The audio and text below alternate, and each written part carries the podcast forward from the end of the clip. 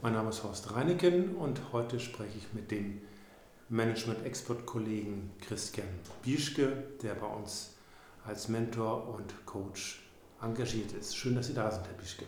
Hallo Herr Reinecke und vielen Dank für diese erneute Einladung. Ich freue mich, dass wir uns äh, hier wieder treffen. Sehr schön. Wir haben hier schon eine Aufnahme gemacht vor einiger Zeit. Was gibt es bei Ihnen Neues? Was gibt es bei mir Neues? Also äh, zum einen das äh, Unternehmen, für das ich tätig bin, wir liefern ja, wir machen ja Dienstleistungen für einen großen Konzern und dieser Konzern wächst. Also das ist enorm, äh, was dort wieder an, an Zuwachs hinzugekommen ist, Kunden, Mitarbeiter. Ich hatte Ihnen ja auch gerade gesagt, wir zu dem, als, als wir uns das letzte Mal unterhalten haben, äh, da hatten wir noch die Zahl 30.000 Mitarbeiter im Konzern, jetzt sind es mittlerweile 46.000. Also wirklich sehr, sehr bei Eurofins, bei Eurofins insgesamt, genau. Und ähm, ja, der Bereich, für den ich tätig bin, also wir als interner IT-Dienstleister, wir sind von der Größe so ungefähr gleich geblieben, leicht gewachsen, also so um die 80 Mitarbeiter zurzeit. Und wir machen dann halt die Services für, eine, für die Region Deutschland. Hier ist es so, dass die Region gleich Land ist, weil äh, Deutschland halt ein sehr umsatzstarkes äh, Land ist. Und hier speziell für die Division der Lebensmittelanalytik innerhalb des Eurofins-Konzerns. Mhm. Ja, und da sind wir immer wieder auch vor, äh, stehen wir vor neuen technologischen Herausforderungen. Und ähm, ja, wir hatten, vielleicht haben Sie es der Presse entnommen, dieses Jahr leider das Unglück, ähm, von einer äh, Cyberattacke getroffen worden zu sein, die uns äh, lange Zeit sehr viel Arbeit gekostet hat. Und das war enormes, ein enorm ja, ein starkes Learning an der Stelle. Mhm. Also das, was, was ich da mitgenommen habe, äh, das nimmt mir keiner mehr. Mhm. Aber das waren auch teilweise wirklich wochenlang hat das bedeutet Schlaflosigkeit und äh, sehr viel Sorgen, aber ähm, ja, am Ende war es eine Erfahrung und ich denke, dass es so uns als Konzern kein zweites Mal passieren wird, äh, weil wir da sehr viel gelernt haben aus dieser Krise. Ja, und so aus, aus Krisen geht man normalerweise gestärkt heraus ähm, und äh, daher freue ich mich einfach jetzt auf vielleicht ein ruhigeres Jahr. Ähm, aber so, das waren die großen Dinge, die uns jetzt bewegt haben dieses Jahr. Unter anderem wollen wir uns jetzt auch, was die Entwicklung äh, angeht, etwas äh, weiterentwickeln.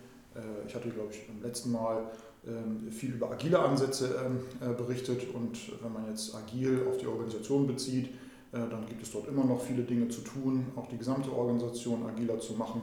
Und im Bereich der Entwicklung ist es ganz spannend, dort Entwicklung und Betrieb unter einen Hut zu bekommen. Das ist ja dann dieses, das Stichwort heißt ja DevOps oder sogar DevSecOps. Nach der Cyberattacke ist dieser Sec-Security-Anteil sogar noch wichtiger geworden.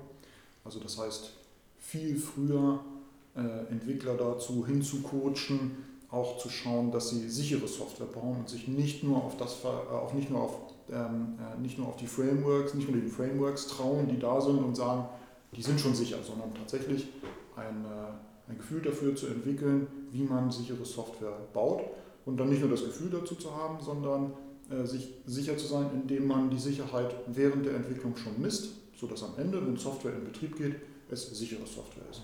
Und dieser Bereich DevSecOps ist furchtbar spannend ähm, und sehr agil, in vielen Bereichen neu, für uns neu, auch für uns eine kulturelle äh, Umstellung auch äh, was die Zusammenarbeit mit den Kollegen angeht, die für die Netzwerke, Server und äh, Rechenzentren zuständig sind. Wir müssen da ganz, ganz eng zusammenarbeiten, näher zusammenrücken.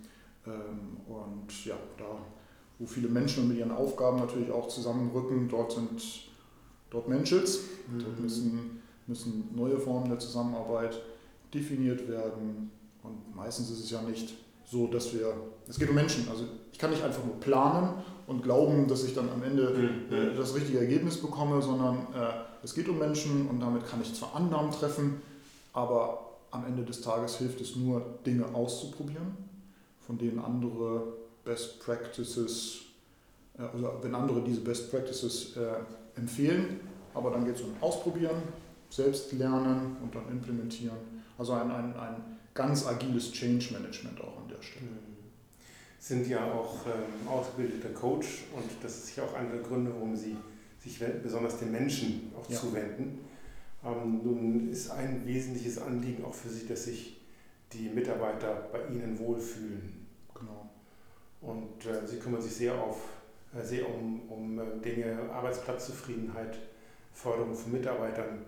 Das ist, äh, inwieweit können Sie das spezifizieren? Inwieweit trifft das für Eurofins oder Ihre spezielle Einheit zu? Da, da, sprechen Sie ja fast gleichzeitig drei super spannende Gebiete an.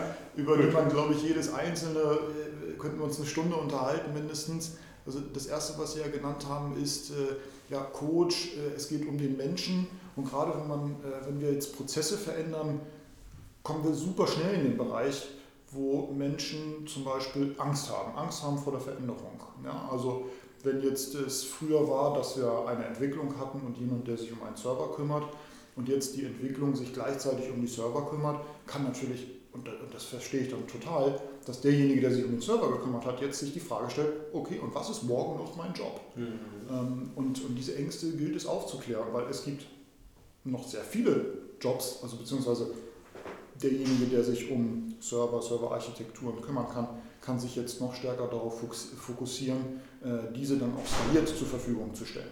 Wo er jetzt viel Arbeit investieren musste, um eine, ähm, um, einen, äh, um eine Umgebung nach der anderen halt aufzusetzen, dann eng mit der Entwicklung zusammenzuarbeiten, sodass man diese Umgebungen dann tatsächlich auch, ohne jetzt ins technische Detail zu gehen, auch wirklich programmieren kann.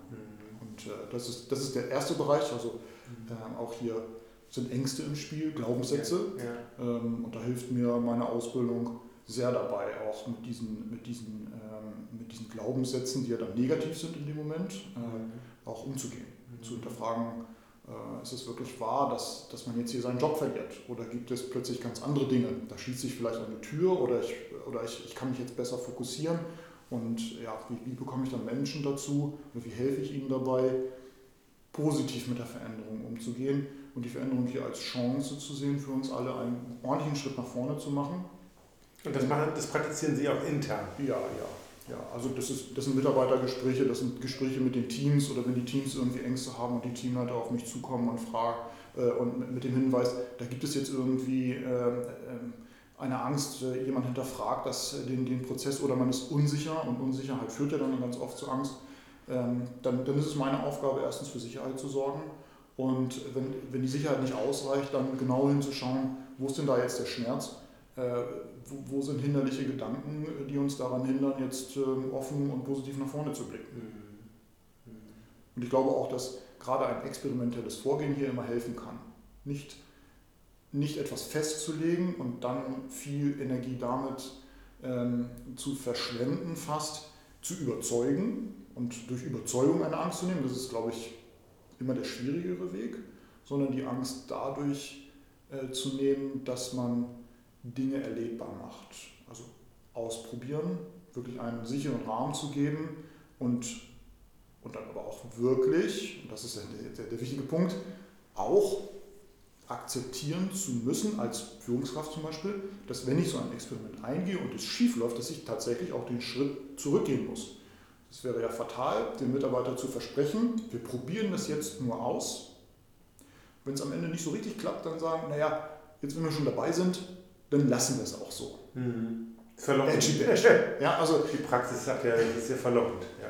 ja und das, das, darf man nicht tun. Ähm, und äh, das, das verlangt natürlich auch etwas Offenheit und, und positive Einstellung gegenüber solchen Experimentalprozessen äh, von Führungskräften. Und ja, da ist es dann auch meine Aufgabe, diese Führungskräfte entsprechend zu coachen. Mhm. Gehen Sie eigentlich proaktiv auf die einzelnen Mitarbeiter zu oder warten Sie darauf, dass irgendjemand auf Sie zutritt und sagt, ich habe irgendwie ein un ungutes Gefühl, ich habe irgendwie Schiss oder ich bin unsicher, was die Zukunft anbetrifft? Es sind beide Fälle. Ähm, zum einen durch, äh, das war auch so ein Learning, glaube ich, dieses Jahr, ähm, durch verstärkte Kommunikation ähm, kommt, man, ähm, kommt man sofort in den Dialog. So, also ich informiere darüber, was jetzt ansteht, äh, worüber ich mir, mir äh, gerade Gedanken mache. Ich schreibe zum Beispiel seit Anfang des Jahres einen sogenannten Geschäftsführerblog bei uns intern. Also Mitarbeiter können lesen, was mich gerade so bewegt. Und ja, das ist ein Kommunikationsweg. Dann ich hole regelmäßig. Ein Blog, den Sie einseitig. Äh, genau, den schreibe ich erst einmal ja, ja. und äh, biete allerdings auch die Möglichkeit, in sogenannten Slack-Channels auch äh, über einzelne. Themen zu diskutieren. Und ähm, ja, dann habe ich verschiedene andere Kommunikationsformate noch. Und in, in, der Kommunikation, das ist ja nicht nur einseitig, also ich präsentiere ja nicht nur und äh, so nach dem Motto, hm, okay, akzeptiert das jetzt, was ich jetzt hier zu, zu, äh, zu sagen habe, sondern es kommt ja automatisch der Dialog zustande. Und im Dialog spüre ich dann halt schon, okay, ist da jetzt Begeisterung oder ist da Angst ähm, oder sind, fehlen da noch Informationen? Haben Sie äh, in den letzten, auch in der Zeit, in der es ziemlich rau zuging, nicht, aufgrund der, der, des, ähm, der Störung, von, denen, von der Sie berichtet haben, ähm, haben Sie den Eindruck, dass die Sicherheit wieder zugenommen hat, also bei den Mitarbeitern nach dem anfänglichen Schock der Unsicherheit, Jobunsicherheit? Absolut, absolut. Und ich weiß nicht, ob man das so sagen kann, aber da bin ich fast der Krise schon dankbar. Denn sie hat uns an einigen Stellen die Augen geöffnet. Und zwar nicht nur für Dinge, die wir vielleicht hätten sicherer gestalten können. Ja, aber das ist dann so der typische schwarze Schwan. Wir haben nicht damit gerechnet, dass es tatsächlich in dieser Art äh, auftreten könnte und uns, und, und uns dann so hart trifft.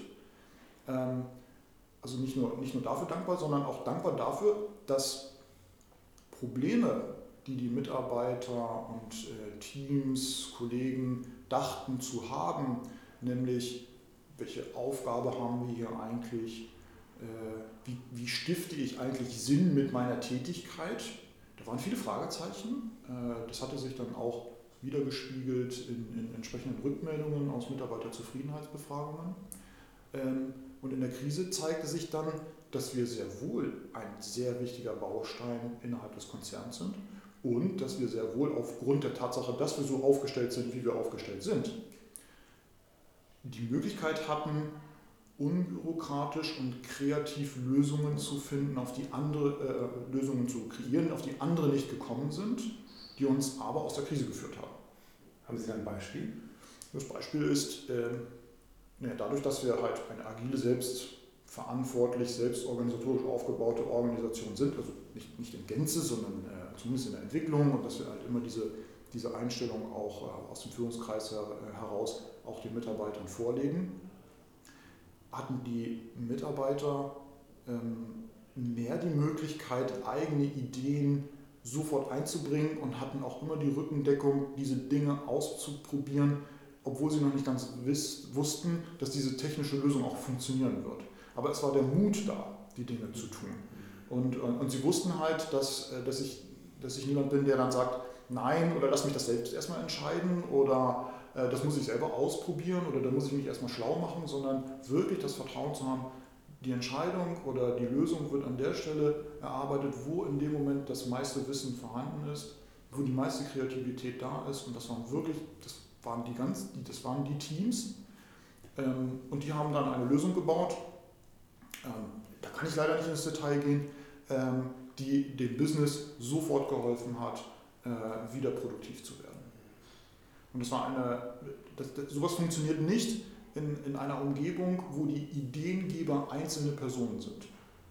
Wo dann quasi eine Teams darauf warten, dass dann der Teamleiter jetzt mit der allrettenden Idee kommt, mhm. die sie dann nur noch umsetzen müssen. Hier war das genau andersrum. Die Kreativität war, kam von den Mitarbeitern und die waren mutig genug, das einfach durchzusetzen und einfach zu machen. Und es war am Ende wirklich eine, eine brillante Lösung, äh, wo alle unsere internen Kunden sind es ja, also äh, wir sind ja interner Dienstleister, die, die uns da bis heute dankbar sind, dass wir diese Lösung äh, so schnell geliefert haben. Das das Klima bei Ihnen, das war ja wahrscheinlich schon immer ziemlich offen und ziemlich kommunikativ äh, transparent, sodass Sie auch sehr viel, sehr viel Interaktion erzeugen und bewirken konnten. Ist das ein Punkt, der für neue Mitarbeiter interessant ist? Oder wie interessant schätzen Sie das ein, wenn Sie da jetzt schon seit einiger Zeit ähm, sich sehr stark um Mitarbeiterzufriedenheit kümmern? Ja, also das Thema ist nicht ganz so einfach, weil die Frage, die spannende Frage ist an der Stelle, was ist ein gutes Level an Mitarbeiterzufriedenheit? Ähm, und kann man das halten? Genau. Und was, ja. was muss man tun oder was, sind, was ist ein Maßnahmenkatalog, um ein bestimmtes Level an Mitarbeiterzufriedenheit zu erreichen? Man braucht ja auch Kriterien. Richtig, genau. Und nicht nur die Kriterien, sondern das Spannende hier ist, Mitarbeiter, die sich in einem System befinden, mit einem bestimmten Service-Level, sage ich mal, des, des mhm. Arbeitgebers, die gewöhnen sich daran. Mhm. Ähm, und dann werden vielleicht einige Dinge eher als normal empfunden, als, als, als besonderen Service, was auch völlig okay ist. Ähm, und letztendlich möchte man sich auch weiterentwickeln. Also wenn man ständig immer nur begeistert wäre, dann würde man ja auch, nicht, sich auch Dinge nicht mehr hinterfragen oder es gäbe keine, keine Weiterentwicklung. Also ist es jetzt per se nicht schlecht. Nichtsdestotrotz ist es so, dass vor der Krise viele Dinge, die irgendwie dann selbstverständlich waren oder dann doch hinterfragt wurden und das ist irgendwie alles doof, die dann in der Krise plötzlich sich äh, entpuppt haben als nützliche Werkzeuge für uns, nämlich kreative Umfelder, nämlich die Tatsache, dass viel Selbstorganisation, Selbstbestimmung oder äh, auch Selbstverantwortung ähm, bei den Mitarbeitern vorliegt. Ähm, das wurde vor der Krise manchmal so als naja, Orientierungslosigkeit empfunden. Ich weiß ja jetzt nicht ganz genau, was ich jetzt so tun soll. So, das ist die Gefahr. Ähm, und äh, in der Krise war dann plötzlich ganz ein ganz starkes Ziel da.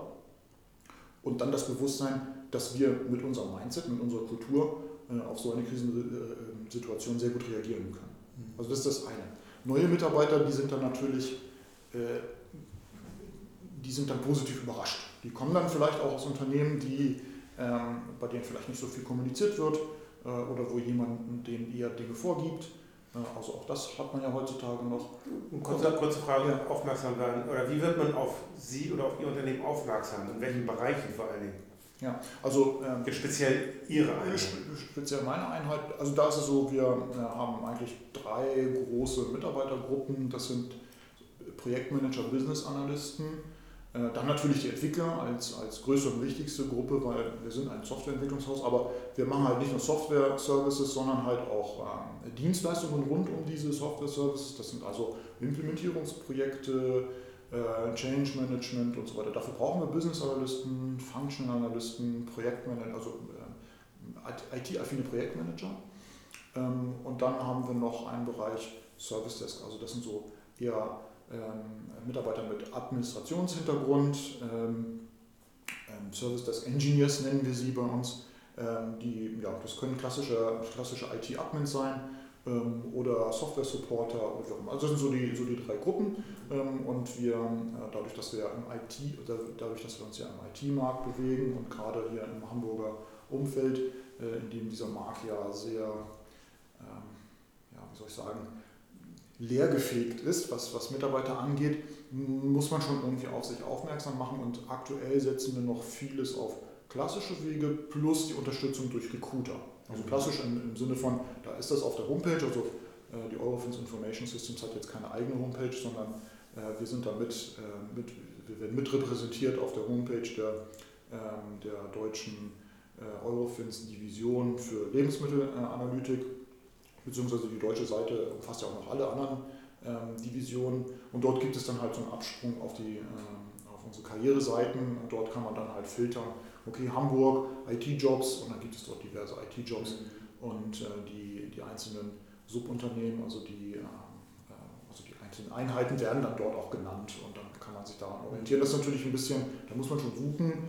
Ähm, ansonsten haben wir halt viel Unterstützung durch diverse Recruiter, äh, mit denen wir schon äh, teilweise sehr lange zusammenarbeiten, die uns dann auch kennen.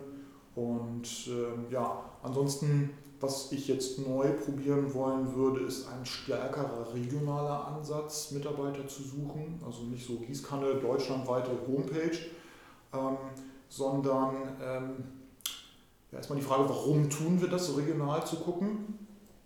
Ich habe irgendwann bemerkt, viele Mitarbeiter verlassen uns, weil sie sagen, Lebenszeit ist, wird immer wichtiger, Work-Life-Balance, Lebenszeit. Und daher möchte man nicht eine Stunde pro Richtung oder, oder zwei Stunden pro Tag im Auto oder Zug oder Bus oder Bahn verbringen. Ähm, deswegen, viele Mitarbeiter haben uns äh, verlassen äh, mit dem Hinweis, ich habe etwas gefunden, was bei mir um die Ecke ist. Mhm. Ich brauche nur noch 10 Minuten mit dem Fahrrad, 15 Minuten mit dem Bus oder ich gehe zu Fuß rüber da ich glaube, dass es auch in unserem Umfeld solche, solche äh, ja, Entwickler, ähm, Business Analysten, Projektmanager gibt, die genauso denken und vielleicht jetzt woanders arbeiten, ähm, würde ich jetzt gerne den Versuch starten, zum Beispiel äh, ganz regional Anzeigen zu schalten und da einen etwas ungewöhnlichen Weg zu, zu äh, verwenden, nämlich eBay Kleinanzeigen.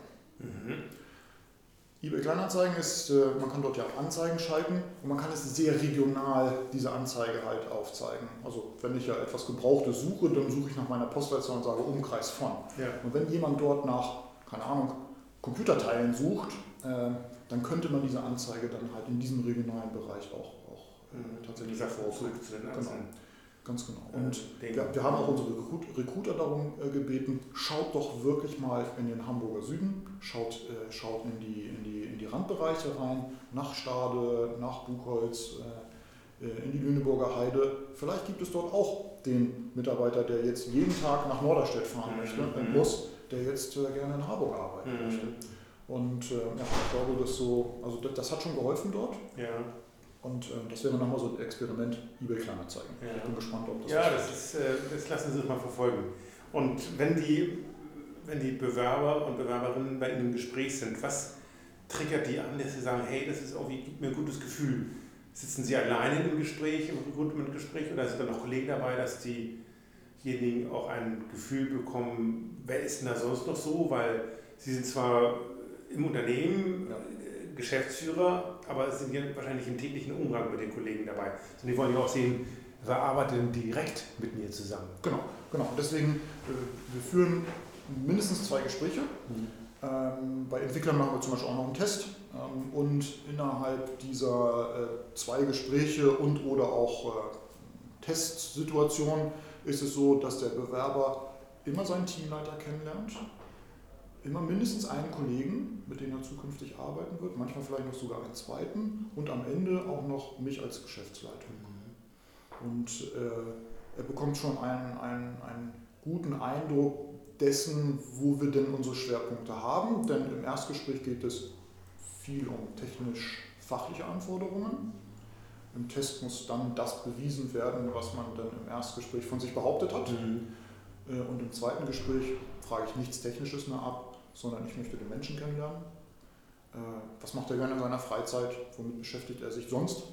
Ähm, was für ein Typ ist er? Ist er extrovertiert? Ist er kommunikationsstark? Ist er eher introvertiert? Ist er technologisch stark? Ist er technologisch schwach? Und dann schaue ich, in welches Team könnte es am besten passen, weil meistens haben wir dann auch vielleicht in zwei verschiedenen Entwicklerteams eine Vakanz und dann geht es darum, brauchen wir jemanden, der ergänzt? Brauchen wir jemanden, also der sich nur einfügt im, im, Sinne von, da haben wir schon viele und da brauchen wir noch mehr, weil es viele Aufgaben gibt? Oder brauchen wir auch eine, eine, andere, eine andere Sichtweise in so einem Team, um auch wieder kreativ nach vorne zu kommen? Ja, und äh, das ist so meine Aufgabe im Zweitgespräch, mir den Mensch mhm. anzuschauen. Sehr interessant, Herr Bischke, wir sind schon wieder am Ende unserer Zeit. Ähm, ganz herzlichen Dank, dass Sie da waren. Sehr, sehr interessant, hoffentlich auch inspirierend und motivierend für diejenigen, die uns jetzt zuhören, den Podcast hören. Schön, dass Sie da waren. Vielen Dank.